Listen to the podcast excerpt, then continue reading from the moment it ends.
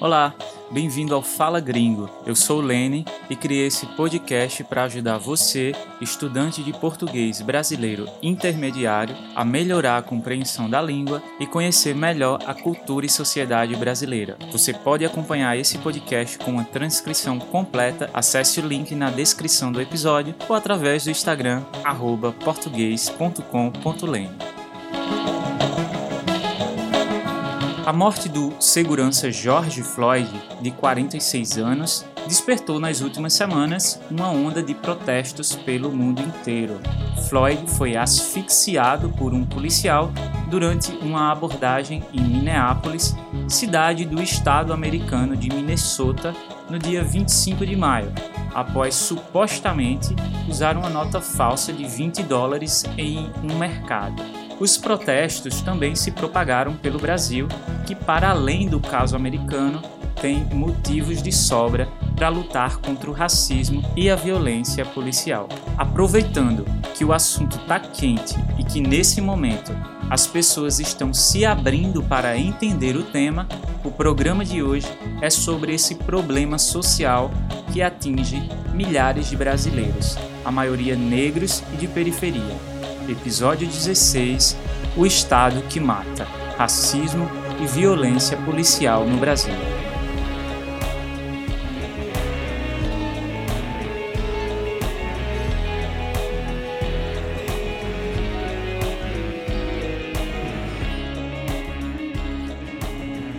Maio de 2020. João Pedro, 14 anos, menino negro, brincava em casa com os primos quando foram surpreendidos com uma operação policial contra traficantes em São Gonçalo, estado do Rio de Janeiro. Testemunhas contam mais de 70 marcas de tiros de fuzil no local. Um deles, infelizmente, atingiu as costas de João Pedro, que após ser baleado, quer dizer, tomar um tiro, foi sequestrado, raptado por um helicóptero da polícia e deixado num hospital, sem que a família tivesse nenhuma notícia. O menino só foi encontrado no dia seguinte, morto. Setembro de 2019. Agatha Félix, criança negra, 8 anos, atingida também nas costas, também com um tiro de fuzil, numa suposta operação policial no Complexo do Alemão, também no Rio de Janeiro. A menina voltava para casa com a mãe e outras pessoas numa Kombi, que fazia o transporte de passageiros.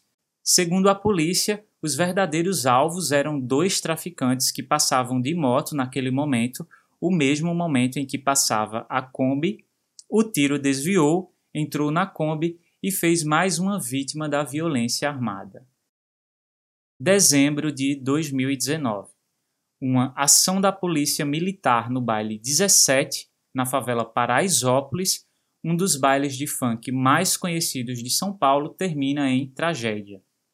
Policiais perseguem dois homens armados numa moto que, para fugir da polícia, entram no meio da multidão que está na rua. A polícia vai atrás e, para dispersar, quer dizer, afastar todas aquelas pessoas que estavam ali, usa balas de borracha e bombas de gás.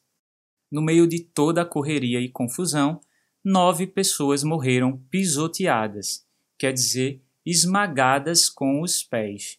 No dia seguinte, vários vídeos gravados por moradores indicavam agressões e excessos da polícia. Abril de 2019. Cinco pessoas da mesma família se deslocam até um evento, também no Rio de Janeiro, quando veio seu carro ser atingido por mais de 80 tiros disparados pelo Exército Brasileiro. Mais de 80 tiros. O músico Evaldo Rosa dos Santos, homem negro de 46 anos, morre na hora. As operações que terminaram na morte de João Pedro, Ágata, Evaldo e os nove jovens do baile 17 em Paraisópolis não são casos isolados são apenas os mais recentes, que ganharam destaque na mídia esse ano e no ano passado. Presentemente eu posso me considerar um sujeito de sorte, porque apesar de muito moço, me sinto são e salve forte. E tenho comigo pensado: Deus é brasileiro e anda do meu lado. Assim já não posso sofrer no ano passado. Tenho sangrado demais, tenho chorado pra cachorro. Ano passado eu morri, mas esse ano eu morro. Ano passado eu morri, mas esse ano eu morro.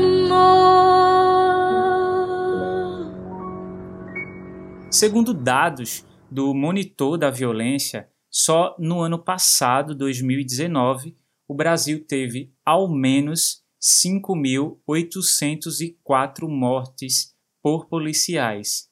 5.804 pessoas mortas por policiais. Temos uma das polícias que mais mata no mundo.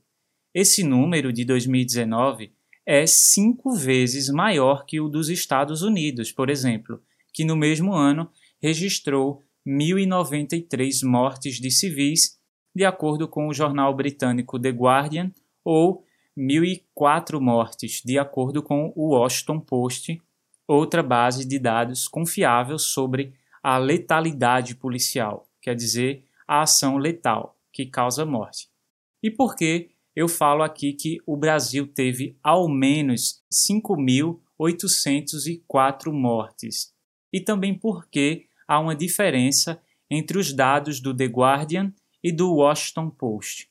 É que tanto no Brasil quanto nos Estados Unidos e em muitos outros países, na verdade, a quantidade de casos que não são registrados é enorme. É a tal da subnotificação, palavra que a gente aprendeu no penúltimo episódio. Lembrando também que esses dados não refletem os verdadeiros números da violência policial, no sentido mais amplo da palavra violência. Afinal, aqui estamos falando apenas de casos fatais. Esses levantamentos não contam, por exemplo, pessoas que foram atingidas, mas conseguiram sobreviver, como é o caso do sogro do Evaldo, que também estava no carro alvejado com 80 tiros pelo exército. Não contam também as dezenas de jovens que foram espancados pela polícia no baile 17 em Paraisópolis, ou com as milhares de pessoas que convivem no dia a dia com conflitos entre policiais e traficantes. Na guerra contra o tráfico nas favelas ou na periferia, a polícia não mata apenas traficantes, mas quem estiver no meio do caminho, ou quem ela achar que é traficante. Chovia na noite de 17 de setembro, na favela Chapéu Mangueira, zona sul do Rio de Janeiro, o garçom Rodrigo Alexandre da Silva Serrando, de 26 anos, homem negro, descia a rua para esperar a mulher e os filhos que estavam voltando para casa. A polícia, de longe, confundiu seu guarda-chuva com um fuzil e disparou três tiros no rapaz. Alexandre morreu na hora. O excesso de casos no Rio de Janeiro, falados aqui no programa até agora, também não é coincidência. Ano passado, uma a cada três pessoas assassinadas no estado foi morta pela polícia. Chega a ser paradoxal pensar que num lugar tão lindo, com um Cristo gigante de braços abertos para o seu povo, tenha crianças e pessoas é, honestas, trabalhadoras, que convivem dia a dia com essa guerra, com assassinatos na porta de casa, com tiroteios que atravessam as suas paredes, com a sua casa sendo invadida pela polícia ou pelos bandidos, enfim, com o perigo constante de entrar para as estatísticas. Cidade maravilhosa para quem, né? O atual governador do estado, do Rio de Janeiro, que assumiu o cargo em janeiro de 2018, deixou muito clara a sua linha de atuação contra o tráfico. Em uma entrevista, ele declarou, aspas, a polícia vai mirar na cabecinha e fogo. Dito e feito, os números das mortes por policiais no Rio de Janeiro só aumentam. A polícia que mais mata também é a que mais morre. Em qualquer parte do mundo, policiais morrem durante o exercício da sua profissão, Isso é comum, é um risco do trabalho. Mas no Brasil, esses números também são muito altos. Só no ano passado, 195 policiais brasileiros foram assassinados. Estima-se que, em 70% dos casos, os policiais são mortos fora de serviço, ou seja, é um risco de morte altíssimo que se corre durante e depois do trabalho, é como um expediente que não tem fim. A maioria dos estados brasileiros não garante a segurança desses policiais, então eles devem estar em alerta o tempo inteiro. Seria difícil imaginar que um policial já no início da carreira vai desenvolver um trauma e um comportamento combativo, ou que nessa luta entre quem vive e quem morre, ele esteja de fato mais focado em acabar de uma vez por todas com a vida do bandido, em vez de impedir a ação criminosa. Segundo Jaqueline Muniz, que é especialista em segurança pública, quando o soldado ingressa na polícia, quer dizer, quando ele entra para a polícia, já é um morto-vivo. Há toda uma construção para fazê-los acreditar que eles são heróis, que devem morrer pelo dever. Quanto às condições de trabalho da nossa polícia, a coisa também não é das melhores. Os salários são baixos, o que muitas vezes obriga os policiais e suas famílias a também viverem em áreas de risco. Há casos de policiais que não podem nem mesmo colocar a farda, quer dizer, a sua roupa de trabalho, para secar ao ar livre, para não correr o risco de serem identificados e mortos. Some isso a uma baixa qualidade de equipamentos de trabalho, desde colete à prova de balas, baixa qualidade das viaturas, os carros e até mesmo de armas. Muitas vezes, dentro das comunidades, são encontradas armas tão poderosas que nem mesmo a polícia tem, que nem são vendidas no país. Há pouco mais de 10 anos, lançava no Brasil o grande sucesso de bilheteria Tropa de Elite, que conta a história do Capitão Nascimento, com um roteiro que traz um ponto de vista pessoal do capitão do Batalhão de Operações Especiais BOP. O filme aborda temas como tráfico, corrupção policial, violência policial e principalmente o despreparo da polícia brasileira em lidar com situações de confronto dentro das comunidades. É um filme que foi muito criticado por alguns, aplaudido por outros. Tem várias interpretações, afinal, existem muitos pontos de vista para os assuntos que foram abordados. O próprio diretor revela que construiu o roteiro como uma crítica à atuação do personagem principal e o efeito foi o contrário. Ele acabou virando o herói nacional. As pessoas terminavam o filme achando que bandido bom é bandido morto e que tem que chegar na favela atirando mesmo, e é isso aí. É um drama policial bem violento, mas que eu recomendo muito que vocês assistam. Os temas que o roteiro traz são realmente muito interessantes. Bom, a gente fala em violência policial porque no dia a dia a polícia é o braço de repressão do Estado. É ela quem está ali na linha de frente. Mas deveria mesmo era chamar de violência estatal. Afinal, é o Estado que mata, é o Estado que é violento. Porque o que fica muito claro com uma política de combate às drogas como a nossa, por exemplo, o que fica muito claro é que essa política não está funcionando. As organizações criminosas continuam e cada vez mais fortes, a polícia continua matando e continua morrendo. Se prender pessoas ou até mesmo matar fosse sinônimo de segurança, o Brasil seria mais seguro que a Islândia. O que é essencial mesmo é que o Estado pense uma nova forma de segurança pública e de combate às drogas, que é o maior gerador de violência. Porque essa criminalização só está resultando na morte e encarceramento, quer dizer, a prisão, de pessoas negras e periféricas.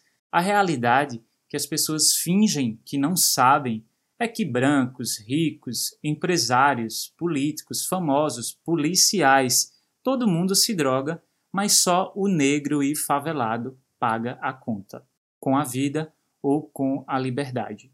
Uma das vozes mais representativas a favor dos direitos das pessoas negras nas comunidades periféricas, além de lutar por uma polícia mais humana, era a da vereadora Marielle Franco, que foi executada, assassinada, junto ao seu motorista Anderson Gomes em março de 2018, no Rio de Janeiro. Para além da violência policial, o que ficou claro no caso Floyd também foi a questão do racismo. Quando o assunto é mortes causadas por policiais, dá para traçar um paralelo com o Brasil? Sim. Segundo o último Anuário Brasileiro de Segurança, 75,4% das mortes decorrentes, quer dizer, que vêm de operações policiais em 2019, foram pessoas negras. Outra coisa muito comum no dia a dia e que deixa muito explícita, quer dizer, clara, a diferença como a polícia trata brancos e negros são as abordagens. Dificilmente um homem branco vai ser parado na rua e ter a sua mochila, carteira e corpo revistado. O mesmo não acontece com os negros. Para muitos, sair de casa sem documentos é algo que pode custar muito caro, mesmo que seja para ir apenas à padaria na esquina de casa. Só para exemplificar isso, na mesma semana em que o racismo e violência policial ganhava destaque no debate público, na internet brasileira vimos viralizar, quer dizer, se tornar viral, um vídeo vergonhoso. O vídeo de um homem branco, morador de um condomínio de luxo em São Paulo e suspeito de violência doméstica, humilhar um policial e impedir até mesmo de que ele se aproximasse da sua casa. Não pisa na minha calçada! Não pisa na minha rua! Eu vou te chutar na cara, filha da puta! Eu vou te chutar na cara! Não pisa na minha calçada! Você é um lixo, seu merda! Você pode ser macho na periferia, mas aqui você é um bosta! Aqui é o Faville, mano! E aí, sobe aqui! Quero ver se é macho subir aqui! Você consegue imaginar um cidadão comum dizendo isso para a polícia no seu país? Ao comentar esse episódio, a filósofa e historiadora Djamila Ribeiro disse que muitas pessoas ficaram chocadas com o vídeo, mas que para pessoas negras como ela, aquilo é simplesmente o retrato do privilégio branco no país. Ele só falou aquilo porque é homem branco e rico e sabia que a polícia não faria nada, tanto que ele fala para o policial: "Vem aqui se você é macho", e o policial não vai. E aí a comparação inevitável. Imagina uma cena dessas acontecendo na periferia. Sabe Deus em quantos tiros terminaria. Outra crítica muito frequente a esses casos de racismo velado, quer dizer, naturalizado, é a forma como muitos desses crimes são noticiados pela mídia. Em português, nós temos uma estrutura gramatical chamada voz passiva que é uma estrutura usada para enfatizar uma ação ou quem sofre a ação, mas não o autor dela. Vamos ver um exemplo para ficar mais fácil de entender. Em fevereiro de 2019, um segurança matou um jovem sufocado, quer dizer, asfixiado, em um supermercado na Barra da Tijuca, também no Rio de Janeiro.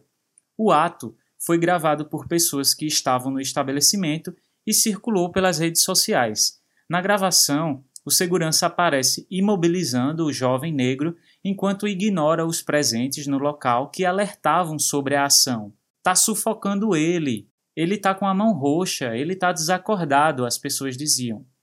Casos como esse não são noticiados como eu acabei de descrever para você. Segurança mata jovem asfixiado no Rio de Janeiro. Como de costume, os jornais usam a voz passiva. Então o foco vai mais para quem sofreu a ação e não para quem praticou a ação. Logo, as manchetes mais comuns são algo como: Jovem morre após levar uma gravata de segurança em supermercado. Homem de 19 anos é morto por segurança em supermercado. Rapaz morre após levar mata-leão de segurança. Qual o problema desse tipo de abordagem? Do ponto de vista social, é que ao colocar o nosso foco na vítima, na maioria das vezes, a gente automaticamente é direcionado a pensar: tá, mas o que essa pessoa fez para merecer isso? Qual é a sua culpa nessa história? Pouco se fala sobre o segurança que matou a vítima quando deveria apenas deter e impedir o suposto furto. Também se fala pouco sobre a empresa de segurança para a qual esse segurança trabalha e também sobre o supermercado. O que se fala menos ainda é a cor dessa vítima, e está muito claro por quê, né? É a carne negra. A carne mais barata do mercado é a carne negra. A carne mais barata do mercado é a carne negra. A carne mais barata do mercado é a carne negra. Agora, mais que voz passiva, se tem um recurso textual que aparece mesmo é a palavra suposto, supostamente. É porque numa sociedade racista como a nossa, basta ser negro para ser um potencial criminoso, suposto ladrão ou suposta pessoa perigosa. Basta caminhar com um guarda-chuva para ser visto como um suposto traficante, ou alguém receber uma bala perdida da polícia para supostamente ter acontecido naquele momento uma troca de tiros entre a polícia e bandidos e a pessoa ter sido atingida só por acaso, só pela má sorte. Haja suposição no Brasil, viu? Que vai de graça pro presídio pra debaixo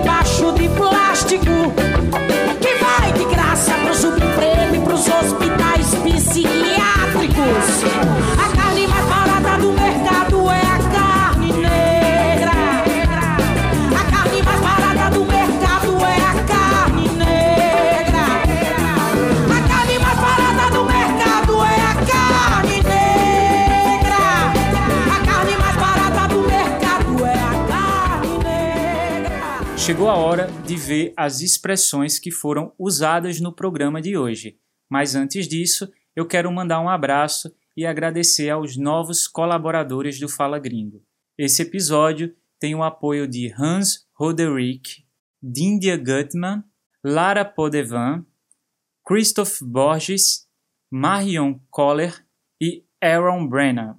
Se você também quer apoiar o Fala Gringo, quer incentivar o meu trabalho, me ajudar a continuar trazendo conteúdo sobre o português, a cultura e a sociedade brasileira nua e crua para vocês, é só clicar no link que está na descrição desse episódio ou lá no site do projeto falagringopodcast.com. Outra forma de colaborar é compartilhando os episódios do Fala Gringo e deixando seu review no iTunes para o podcast ser sugerido para outras pessoas. Você não tem ideia da diferença que faz quando você deixa um review ou segue o podcast na plataforma que está usando.